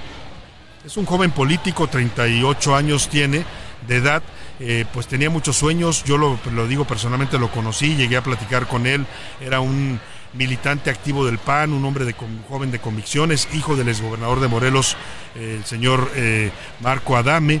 Eh, con, buenas ideas, con buenas intenciones en la política, y mire que no es fácil conocer eh, eh, personas así en la política, pero lamentablemente el cáncer pues, les ha le ha cortado todos sus sueños. Este miércoles durante la sesión del Pleno, ayer miércoles en el Senado de la República, fue la, la senadora panista Josefina Vázquez Mota quien leyó una carta que mandó Juan Pablo Adame dirigida a los senadores en la que los invita a disfrutar de los pequeños detalles de la vida. Escuche usted atentamente lo que dice esta carta, porque a veces cuando tenemos nuestra salud completa, cuando estamos eh, pues bien, no valoramos lo que es la vida, lo que es tener salud, lo que es estar vivos. Y Juan Pablo Adame, que está ya en estos momentos en terapia intensiva, en cuidados paliativos por el cáncer terminal que padece, eh, pues nos recuerda eso, que hay que valorar la vida y la salud mientras la tenemos. Escuche usted esto que nos preparó Ricardo Romero. Juan Pablo Adame, de 38 años, recibirá cuidados paliativos luego de una intensa lucha en contra del cáncer de estómago que padece. El diagnóstico fue dado a conocer a través de una carta escrita por el mismo senador suplente del PAN, la cual fue leída este miércoles durante una sesión en el Pleno por su colega la senadora Josefina Vázquez Mota. Mis oncólogos han sido muy generosos conmigo. Han puesto lo mejor de sí para curarme hasta este momento, pero el cáncer no dio tregua. Toca entrar a cuidados paliativos. Estoy muy en paz con la tranquilidad y seguridad que Dios está conmigo, que no estoy solo. Sigo disfrutando la vida como un regalo diario. Hoy solo asumo esta nueva situación de mi vida con la seguridad de que el cielo me espera. Juan Pablo Adame Alemán es hijo del exgobernador de Morelos, Marco Antonio Adame, quien ocupó el cargo de 2006 a 2012. Adame Alemán es licenciado en Relaciones Internacionales por el Tecnológico de Monterrey. Además, fue encargado de las relaciones internacionales del Grupo Parlamentario del PAN en la Cámara de Diputados y consejero de la Comisión de Juventud y Deporte en San Lázaro. En septiembre pasado se convirtió por un día en el senador suplente de Miguel Ángel Mancera para presentar una iniciativa que otorga facilidades a familiares de personas con cáncer y un acuerdo para que se asignen más recursos a la atención de este padecimiento en el presupuesto de egresos de la Federación 2024. Ante ustedes está una iniciativa que dota a la familia de un apoyo de manera subsidiaria para que quienes padecen cáncer puedan acompañar a sus familiares y lo puedan hacer en este momento en donde uno tiene que estar tomando quimioterapias y hay alguien que tiene que pagar un traslado, tiene que pagar un hotel, tiene que renunciar a su actividad profesional para poder atender a un enfermo. Ese mismo día, en entrevista con A la Una, Juan Pablo Adame aseguró sentirse feliz tras aprobarse su iniciativa. Oye, pero además de presentarla ya fue aprobada. Sí, es un sueño cumplido. De esta forma, el joven senador suplente, Juan Pablo Adame, envió un último mensaje al Senado al que le pidió valorar la vida con todas las cosas simples, como lo es disfrutar de un vaso de agua fría. Te invito a que encuentres en cada acción lo maravilloso que es la vida y el regalo que significa disfrutar todos los pequeños detalles. Mientras tanto, a vivir. Disfruten de un buen vaso de agua fría por mí. Con amor, Juan Pablo Adame Alba. Para la una con Salvador García Soto, Ricardo Romero. Bueno, pues ya lo escuchó usted, es la carta que manda al Senado de la República Juan Pablo Adame, este joven político panista, senador suplente por ese partido que pues está ya librando la última parte de su batalla contra el cáncer. Le mandamos un abrazo afectuoso, de verdad. Deseamos que se recupere. Y me quedo con esto último que decía en su carta, esto que leyó Josefina Vázquez Mota, que también se le quedaba la voz de pronto a leerla. Pues esta invitación que nos hace Juan Pablo Adame, una persona que está pues ya desahuciada, a que un joven además, a que valoremos la vida, que valoremos esos pequeños detalles que a veces nos pasan desapercibidos, ¿no? Desde tomarse un vaso de agua fría, que él no puede hacerlo en este momento, lo dice en su carta, hasta abrazar a quienes queremos, hasta estar presente en los momentos difíciles, qué sé yo, hay tantas cosas que a veces damos por sentadas, ¿no? Cuando tenemos salud, cuando tenemos... eh, eh, no sé, seguridad, me refiero al trabajo, a ese tipo de cosas, pues hay que valorar y hay que vivir como nos invita este joven Juan Pablo Adame. Le mando un abrazo afectuoso y le deseo, como dice él, pues un buen desenlace a esta batalla que ha librado dignamente por su vida. Vámonos a otros temas importantes. Los deportes en A la Una con Oscar Mota. Los deportes vamos a retomar, en un momento más vamos contigo, Oscar Mota, una disculpa, eh, no me, no me escuchó ahí el, el, eh, operador. Vamos a platicar porque está llegando aquí a nuestra cabina en la Feria Internacional del Libro eh, y lo recibimos con gusto Alberto Vergara, él es politólogo y escritor peruano, está participando en la Feria Internacional del Libro, viene además a presentar su libro Repúblicas Defraudadas, ¿puede América Latina escapar de su atasco? Eh, bienvenido Alberto Vergara, qué gusto tenerte aquí. Salvador, ¿qué tal? No, el gusto es mío, completamente. Platícanos de Repúblicas Defraudadas. ¿Puede América Latina escapar de su atasco? Un libro que presentas hoy por la tarde y que estaba leyendo, pues haces una, una radiografía de lo que está pasando en este momento en América Latina. Tú dices que estamos atascados como región, que nuestras repúblicas no deberían llamarse así porque tienen dinámicas que pues eh, eh, van en contra del concepto de república. ¿Qué está pasando? ¿Por qué llegamos a este punto en América Latina, Alberto? Sí, la idea del libro es partir de, algo que creo que todos podemos constatar. y es que en realidad en el continente si algo lo caracteriza hoy es que eh, la gente está francamente molesta. Eh, la gente está expresa un desagrado continuo con sus gobernantes, pero sobre todo con los sistemas que esos gobernantes, mal que bien, no consiguen alterar de manera eh, efectiva para beneficio de los ciudadanos. Y entonces el libro se pregunta, ¿por qué es esto? ¿Qué es, qué es lo que está generando este hartazgo de los ciudadanos? Eh, y entonces lo que encontramos es que en realidad tenemos repúblicas poco republicanas. Es decir, que los- el funcionamiento básico de una república que debería ser garantizar que los ciudadanos puedan tener el control de sus vidas, Claro. tanto como individuos como colectividad política, eso no se cumple. ¿No? ¿Y, y- qué es lo que lo está provocando? Porque yo he, he visto otros autores como tú que analizan la, la situación de la región, hablan por ejemplo de esta ola de populismos demagógicos que nos está afectando, por supuesto algunas dictaduras que se han enquistado en algunos países de América Latina. ¿Qué es lo que provoca? Porque hay quienes piensan que los latinoamericanos tenemos una tendencia proclive a cierto tipo de gobiernos que no necesariamente, como dices tú, eh, ejercen el poder como debieran en una república. Sí, no creo que seamos proclives No.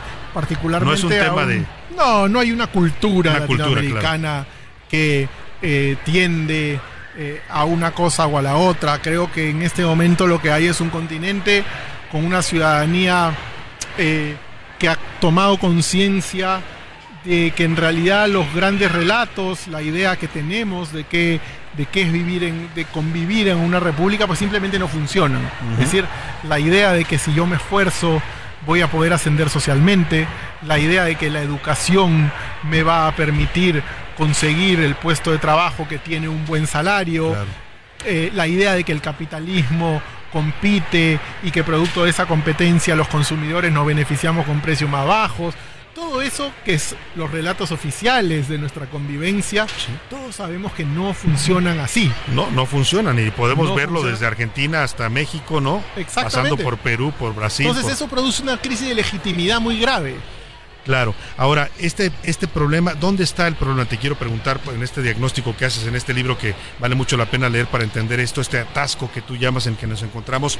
¿Es el- un problema de los políticos? ¿Es un problema de falta de madurez de los ciudadanos o falta de, de exigencia a estos políticos? ¿Dónde, ¿Dónde radica el tema? No, yo diría que es un problema institucional, fundamentalmente. Es un problema de institucional, no necesariamente en el diseño de nuestras Sí, instituciones. porque tenemos constituciones muy Sí, buenas todos claro, los países. Por supuesto.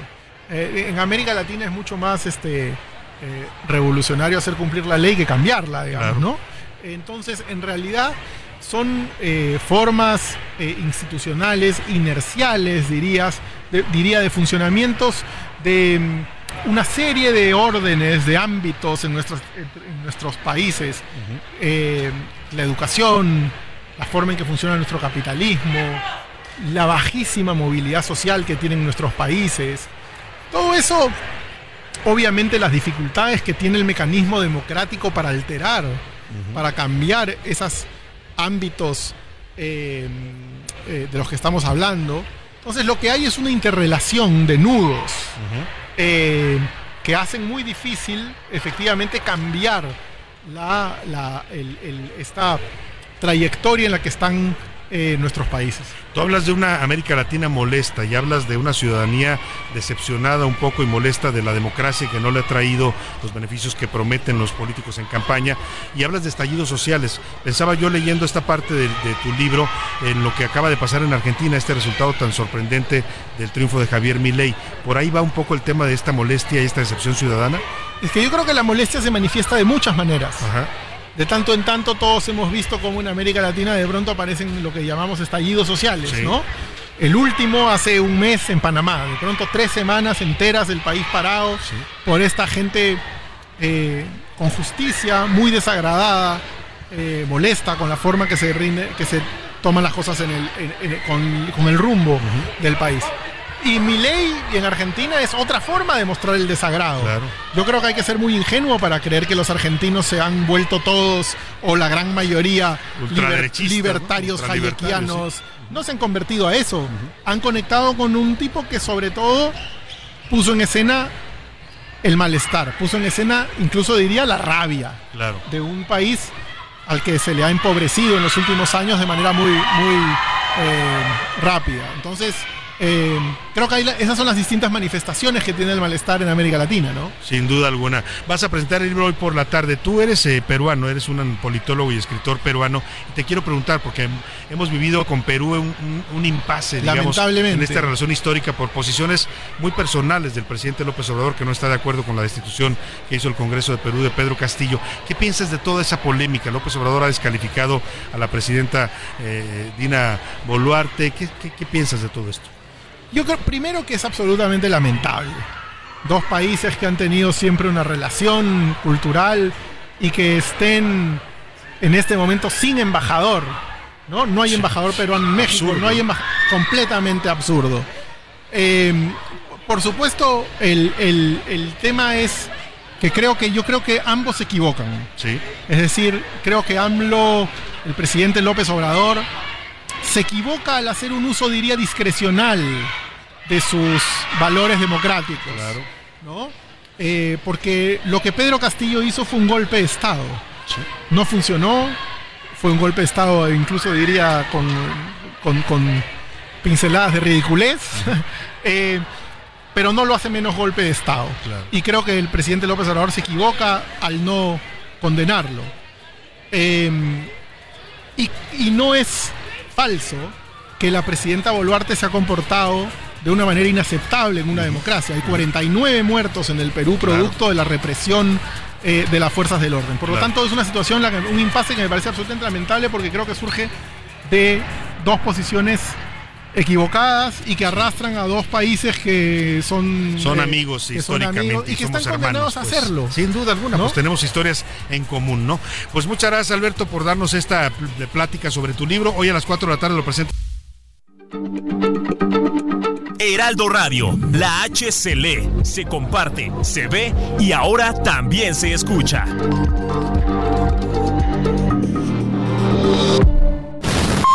Ya estamos de vuelta en A la Una con Salvador García Soto.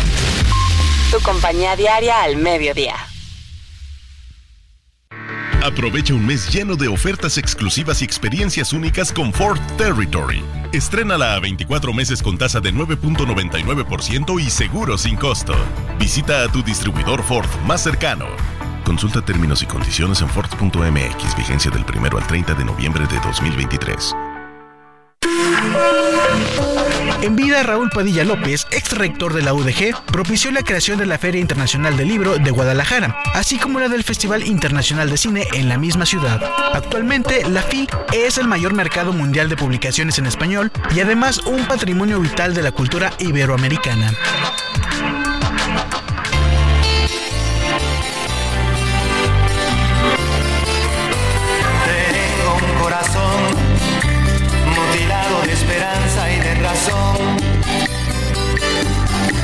Tengo un corazón que madruga donde quiera.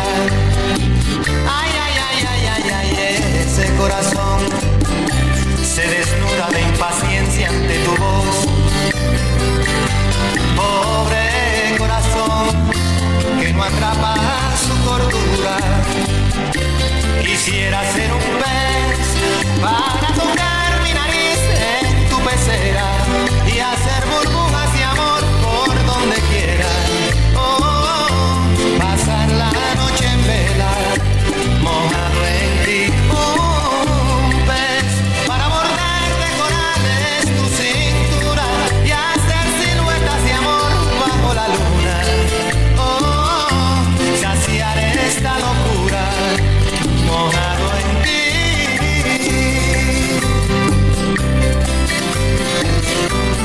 Tarde con 32 minutos, regresamos, regresamos con usted aquí en A la Una y estamos regresando de la pausa con esta gran canción, es de mis favoritas de Juan Luis Guerra, Burbujas de Amor, se llama esta canción 1990 y a ritmo de bachata el señor Juan Luis Guerra escribió esto basado en uno de los grandes clásicos de la literatura latinoamericana, la novela Rayuela de Julio Cortázar. Cuando se llega al capítulo 25 se encuentra un fragmento donde se relata que los peces ya no tocan la pecera con la nariz. Fue ahí cuando se le vino a la mente esta icónica frase de para tocar mi nariz en tu pecera, dice el gran Juan Luis Guerra, este músico cantautor dominicano. Seguimos, seguimos en la Feria Internacional del Libro de Guadalajara, conversando pues de muchos temas, por supuesto noticias, entrevistas y también por supuesto de los temas literarios. Seguimos con más.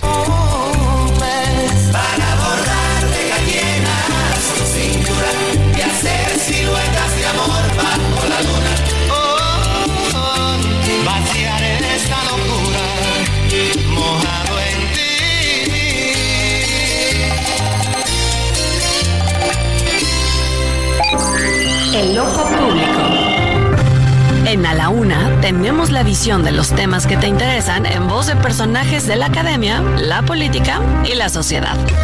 Hoy escuchamos a Carlos Salomón en ¿Sabías que? El ojo público. Salvador, siempre he dicho que los errores de los gobiernos los pagan los pueblos, lo cual es muy cierto.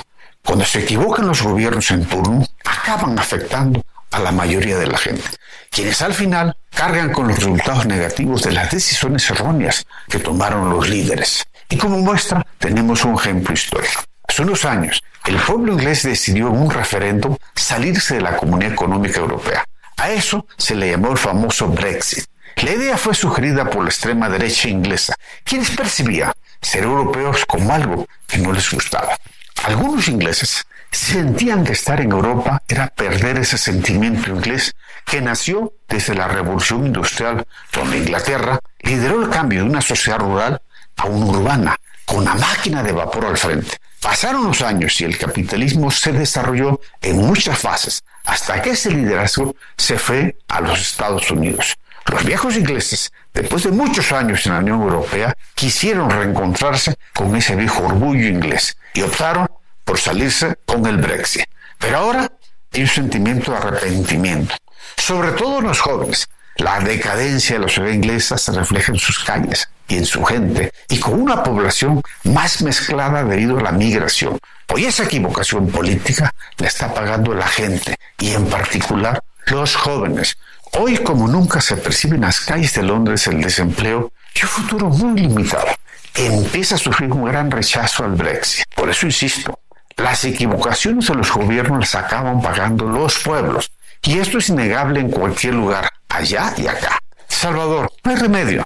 Los que se equivocan se van. Y los pueblos, Salvador, ellos, ellos se quedan con sus problemas. Los deportes en A la Una con Oscar Mota. Dos de la tarde con 35 minutos. Seguimos con usted en a la una. Y bueno, vamos a saludar ahora sí. Perdón, Oscar Mota. Hace rato te tuve que cortar porque tenemos aquí ya al autor invitado en la fil. Pero bienvenido, señor Mota. ¿Qué nos tienes? Mi querido Salvador García Soto, ¿cómo estás? Te mando un gran abrazo. Por supuesto, amigas y amigos. Hoy un gran día para ganar. No te preocupes, lo entiendo, por supuesto. Además, me gustó esa introducción del programa de hoy. Es Ya es la una, pero en Occidente, ¿no? En Hay- hay que occidente de la. República, porque estamos en la parte occidental de México. Justamente, y hablando en temas de Phil, pues bueno, nos metimos un poquito a revisar, por supuesto, la inspiración que ha sido el fútbol en los libros y en varios autores importantes. Escuchemos lo siguiente.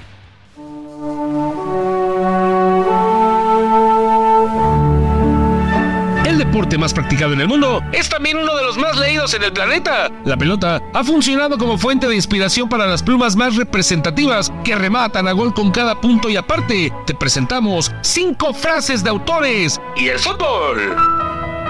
Por hablar sin tantas vueltas, me pateas como si fuera un balón de fútbol. Tú me lanzas de acá para allá y él me lanza de allá para acá. Si sigo sirviéndolos, me tendrán que forrar en cuero. Escribió William Shakespeare para una versión primitiva del fútbol en su obra La comedia de los errores. En un partido de fútbol, todo se complica por la presencia del equipo contrario. Jean-Paul Sartre, escritor francés. El poeta Mario Benedetti puntualizó. Aquel gol que le hizo Maradona a los ingleses con la ayuda de la mano divina es, por ahora, la única prueba fiable de la existencia de Dios. Oscar Wilde, autor del retrato de Dorian Gray, le sacó tarjeta roja al fútbol. El rugby es un juego de bárbaros practicado por caballeros y el fútbol, un juego de caballeros practicado por bárbaros. Anthony Burgess, autor de la naranja mecánica, lo puso en el calendario. Cinco días son para trabajar, como dice la Biblia. El séptimo día es para el Señor, tu Dios. El sexto día es para el fútbol. Oscar. Mi querido Buenas- Salvador. Qué buenas frases encontraste que vinculan al deporte con la literatura, Oscar. No, pero además la producción de Rubén Cruz, o sea, yo esa melodía solamente las había escuchado en Box Bunny, o sea, solamente las caricaturas de Box Bunny, o sea, Claro. gracias a Rubén Cruz por la producción tremenda, ¿eh? Muy buena le quedó también la producción a Rubén. Y bueno, pues eh, siempre hay vínculos y estos grandes autores, ¿eh? mencionaste monstruos de la literatura universal hablando del fútbol. Muchísimo, y todavía me faltaron muchísimos, Humberto Eco, Jan Girodux, eh, Juan Villoro, por cierto, mexicano que escribe muchísimo sobre fútbol.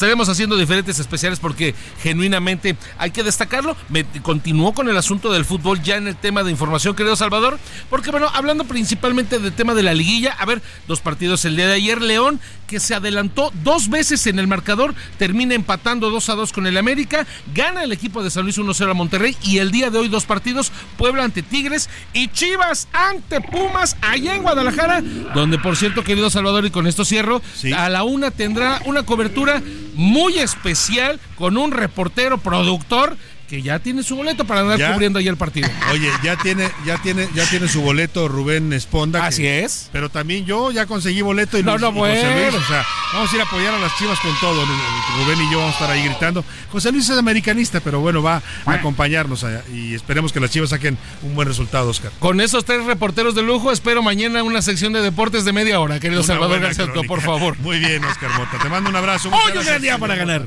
Vámonos a otros temas también importantes. A la una, con Salvador García Soto.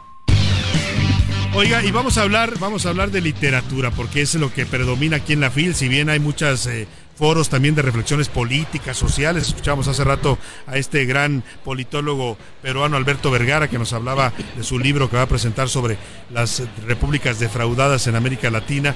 Eh, pues también la literatura predomina y pues grandes autores vienen a esta feria y uno una una eh, autora que está debutando en esta industria editorial, debutando como autora, porque ya me cuenta ella que tiene toda una trayectoria eh, viniendo a la FIL como, como parte de las editoriales, como auxiliar en varios temas eh, de, de la presentación de libros y otras cosas.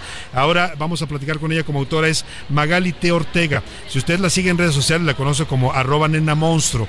Y es un caso muy interesante porque Magali, que es una experta en literatura, pues se puso a hacer contenido para redes sociales. Un día se le ocurrió que tal vez en las redes sociales también hubiera gente que le gustara la literatura y empezó a subir eh, post a Instagram, a, a Twitter, a Facebook con datos literarios y se encontró con que hay una avidez también de la gente en redes sociales, no solo de fake news o de notas eh, amarillistas, sino también de contenido de calidad.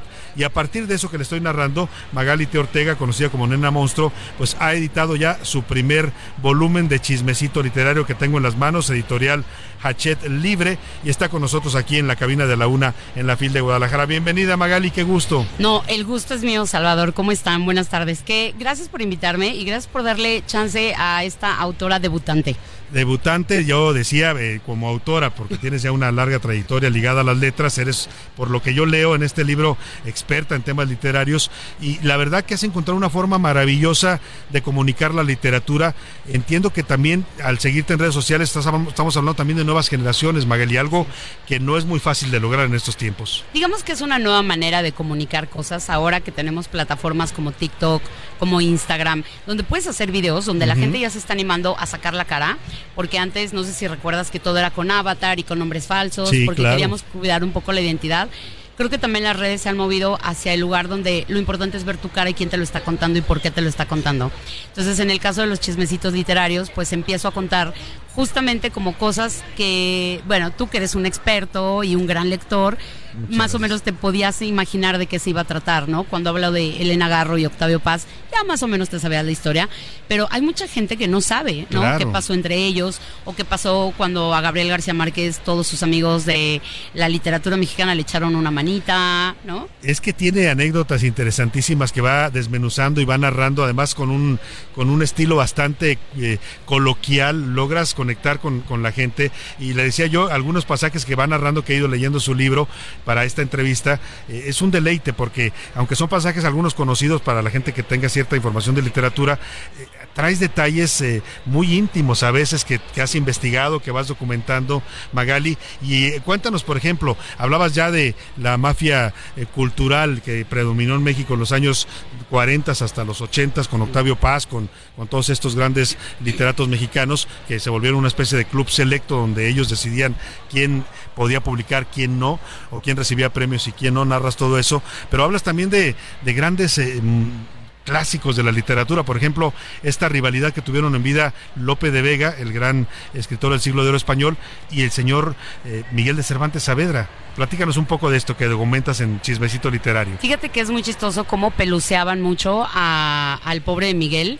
Lo creían un autor menor, eh, creían que no. En ese momento, pues no, pues Lope de Vega era como, ¿no? El rockstar de la Claro. literatura, producía mucho dinero, producía sobre todo muchas obras y eso le causaba a Miguel como un desfase de por qué yo no puedo tener lo mismo que tú. Eh, lo que tuvo Lope de Vega muy interesante es que él innovó una nueva manera de hacer literatura y de hacer teatro. Entonces eso, eh, Miguel dijo, ay, pero ¿por qué yo no fui? Entonces le empiezan a comprar todas las obras a Lope de Vega, le empiezan a, no, le empieza a ir muy bien. Y pues de repente el Quijote, ¿no? Nuestro Quijote se empieza a deprimir y a decir, bueno, pero es que yo escribo mejor que tú. Total que, para no contarles todo el chisme de qué es lo que sucedió, eh, bueno, pues Lope de Vega se hace millonario y Miguel pues vive bastante pobre, ¿no? De hecho hay otro chismecito que después se los traigo con más calma, que son las mujeres del Quijote. Todas las mujeres que Ah. cuidaban a, a Miguel, que decían que era como una secta, ¿eh? ¿Ah, Que- sí? Ah, luego te traigo el, el- luego me Tenía invitas. sus sobrinas como algunos... Sí, la sobrina, la esposa, y que eran como una secta, Mira. que se movían Miguel y se movían todas atrás de él, y que hacían, luego se las traigo bien Ya la vas a, a Ya- ya publicar se las en, el- voy a se escribir. en el segundo volumen de en el segundo volumen podemos hablar de Oye, ellas. en este primero eh, eh, hablas de grandes, grandes literatos de la historia, hombres, mujeres. Hablas, por ejemplo, del caso de Elena Garro y su relación con Paz tan complicada, tan conflictiva, y cómo esta mujer que era una descrita por los grandes escritores como Borges, como una genio de la literatura, pues eh, tuvo una vida tan difícil también, ¿no? tuvo una vida. eh, Elena era, para mí, creo que tenía una gran personalidad, que tuvo que ser oprimida, tuvo que contenerse todo lo que ella era por el esposo que tenía, que era Octavio Paz. ¿no? Ah, una figura muy grande, pues, ¿no? que La- sabemos que hasta el día de hoy sigue eh, de- desde Ultratumba manejando las Todavía. redes de la literatura. Todavía, la porque tiene si su grupo ahí todavía, ¿no? pues, ahí La están revista todavía. Vuelta. A ver si no, no me vienen a reclamar algo. Pero mentiras no estamos diciendo. Eh, el punto es que Elena, pues yo creo que tenía como que aguantarse un montón de cosas. Y al final explota, ¿no? Explota el carácter, explota el sentimiento y se empieza a pelear mucho con Octavio. Hay muchos, fíjate que la historia de Elena es muy interesante porque hay muchas versiones. Como que nadie sabe ciencia cierta qué pasó, porque algunos los veían en un momento y otros los veían en otro momento. Que decían que Octavio le tiraba las cosas a Elena, pero no, porque Elena ganó el Villarrutia, porque Elena era una gran dramaturga. Entonces no es cierto. O sea, Elena sí publicaba, Elena era muy conocida, pero empiezan los viajes de Octavio de él como embajador y ahí va la esposa, ¿no? A cumplir el rol de, pues no sé si es primera dama, pero va de acompañante, Acompañante, ¿no? Y ella era la que se tenía que encargar de las recepciones, de todo. Y ya ese, esa, ya no puede escribir, la merma mucho, ¿no? Y luego tienen a la hija, Claro. eh, una vida muy complicada, luego Elena se enferma y pues nada, viene el 68. Y, y viene el 68 y, Viene el hay una historia terrible, ¿no? Terrible para Elena. Elena. Garro y para su hija Elena Paz, porque pues sufren una especie de, de- de paranoia, ¿no? La- Las involucran con el movimiento del 68 y a partir de eso ellas se aíslan, se van a vivir a Cuernavaca y tienen la idea de que el Estado mexicano las está persiguiendo, ¿no? No, y se van también a Europa. También. Salen de aquí, eh, pues salen de manera incógnita a Estados Unidos y de Estados Unidos vuelan a Europa, se quedan en España y llevan una vida tremenda las dos allá. Viven muy, muy pobres. Pero cuando Elena pedía favores y les decía, bueno, préstame dinero, se los iba a gastar en una Chanel, ¿no? Entonces, Ah, también- eso dices, porque más le gustaban las cosas de Ah, marca, no, ¿no? no, O sea, no. Tenía Elena buenos gustos. Era un figurín. O sea, Elena no tenía que comer, pero le gustaba andar con sus Chanel y su Dior. Entonces, pues sí, era, era ese tipo de Elena. Y ¿no? una anécdota muy interesante que narra un chismecito literario muy bueno en este volumen 1 de Magali T. Ortega eh, es esta parte de 100 años de soledad que hoy es considerada pues una de las obras cumbres de la literatura hispanoamericana, el famoso boom, que también comentas ahí cómo surgió, ¿no? Como una marca literaria, pero esta elaboración pues a muchas manos que le metieron a la obra de García Márquez, ¿no? Varios amigos a los que les pedía revisarle y corregirle. No le vamos a decir quiénes eran los amigos de García No, Márquez para para que lo lean, pero hay mucha mano de muchos de sus amigos que, por supuesto, él, para hacer esta novela, necesitó mucha ayuda.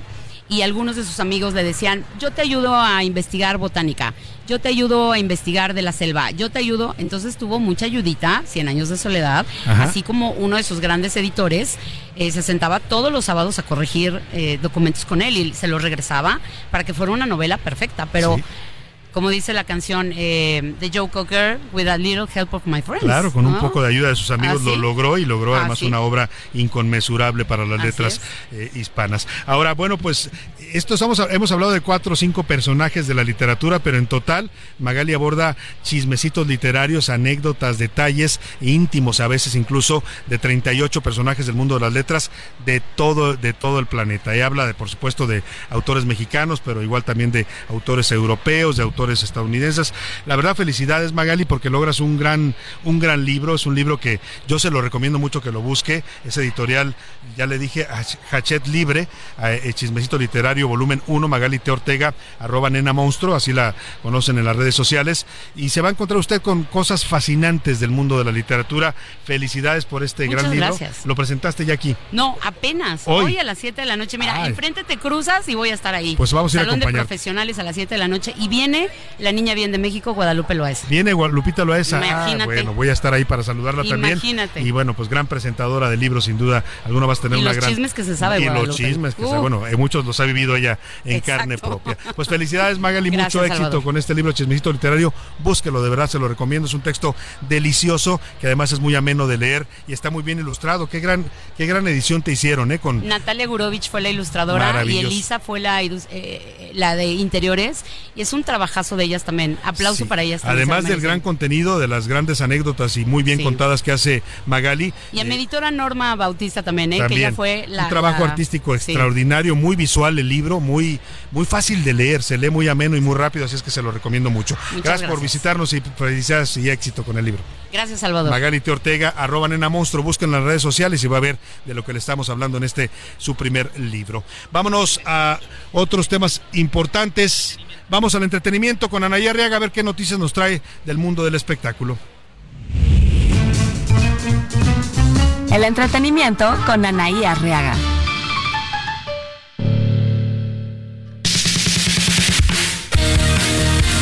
Salvador, amigos de la UNA, existe una canción que hizo muy famosa el grupo Firme que lleva por título Ya Supérame. Les cuento que Yolanda Andrade confesó que todavía siente amor por Verónica Castro. La conductora y también actriz aseguró que es responsable de sus palabras y no ha mentido acerca de la relación amorosa que asegura que tuvo con la actriz. ¿Cómo les gusta echarle sal y limón a la herida? En otro orden de ideas, vamos a hablar acerca de Sasha Sokol, que se reencontró con sus compañeros de Timbiriche en la obra Vaselina. Fue a una de las funciones de la obra, también asistió Miguel Bosé, estuvo muy apapachada por todos sus ex compañeros. Y para despedirme, esta noticia puso en alerta a muchos fanáticos de Lucía Méndez que nos informan que fue hospitalizada de emergencia. La actriz fue diagnosticada con influenza severa, así que vamos a seguir los detalles. Ella está estable, pero aquí la recomendación y muy respetuosa para quienes gusten, pues hay que vacunarse y aplicarse la vacuna precisamente de la influenza. Señoras, señores, recuerden, pórtense muy, pero muy mal. Cuídense muy bien. Mi nombre es Ana Arriaga. Último minuto en A la Una. Con Salvador García Soto.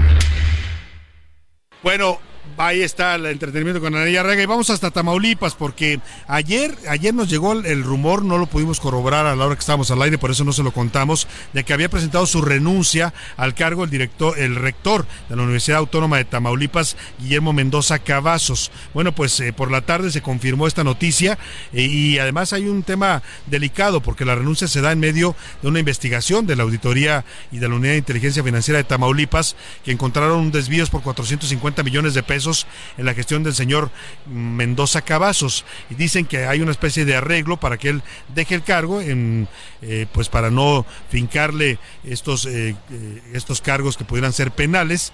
El tema es que se va el rector de la Universidad Autónoma de Tamaulipas y eso por supuesto es una noticia importante. Vamos con Carlos Manuel Juárez, periodista allá en Tamaulipas. Él es director del sitio Elefante Blanco y nos cuenta el contexto de esta renuncia. Carlos Manuel, te saludo, buenas tardes.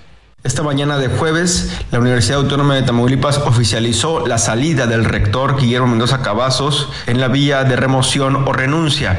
El secretario general de la UAT, Eduardo Vizu Sánchez, llamó a la Asamblea Universitaria para reunirse este viernes y tramitar la salida del rector, quien es un hombre vinculado al exgobernador Francisco García Cabeza de Vaca. Mendoza Cavazos fue secretario de Finanzas durante el rectorado 2017-2021, en donde la Unidad de Inteligencia Financiera encontró un presunto desvío por más de 450 millones de pesos. Mendoza Cavazos eh, trabajó de cerca con Víctor Hugo G., ex secretario de Finanzas y primo del ex gobernador Francisco García Cabeza de Vaca. A partir de este jueves, en un plazo máximo de cinco días, la Asamblea Universitaria decidirá un rector interino para en un máximo de seis meses llamar a elecciones en la Universidad Autónoma de Tamaulipas. Desde Tamaulipas, Carlos Manuel Juárez, Elefante Blanco. Bienvenida Silvia, qué gusto. Pues ahí está, estamos así saludando y la, la, saludo rápido a la señora Silvia que nos visita desde Tepic, nos dice que es Radio Escucha, ha sido de la una. Bienvenida Silvia, qué gusto. Hola, mucho gusto de conocerte. Hombre, muchas gracias, le agradecemos. Nos escucha, nos dice ella ya en Tepic de 12 a 2 porque allá tienen horario del Pacífico, son, van con una hora de retraso con respecto al, al horario del centro. ¿A sí. qué se dedica ya Silvia en Tepic? Mira, yo tengo una librería. Ah, Por eso ando en esto. Pues anda en su elemento aquí en la FIL. Y tenemos libros usados y nuevos también. Qué maravilla. ¿Dónde está ubicada su librería en Tepic para que la gente vaya a visitar? Por la calle Bravo, 129 entre Puebla y Durango, en el mero centro de ¿Cómo Tepic. se llama la librería? El Mundo de los Libros. El Mundo de los Libros. Vaya a visitarla allá en Tepic. Bienvenida Silvia, un gusto conocerla. Ah, igualmente. Gracias por pasar a saludarnos aquí. Muchas gracias. A la cabina de A la Una. No nos resta más que despedirnos usted a nombre de todo este equipo en la conducción, pues ya me conoce usted. En la producción Rubén Esponda, jefatura de información José Luis Sánchez, en coordinación de entrevistas está Laura Mendiola, asistente de producción Rubén Cruz, en la redacción Miguel Ángel Ramírez, Milka Ramírez, Iván Márquez y Ricardo Romero, en los deportes Oscar Mota. En, aquí en, agradecemos a los ingenieros Luis Ahumada, Cristian Rosales y Miguel Ángel Rosales, pues nos facilitaron la transmisión de este programa especial desde Guadalajara. Que pase una excelente tarde, provecho. Aquí estaremos mañana en A la Una desde la FIL Guadalajara. Hasta pronto. Por hoy termina A la Una con Salvador García Soto. El espacio que te escucha, acompaña e informa. A la Una con Salvador García Soto.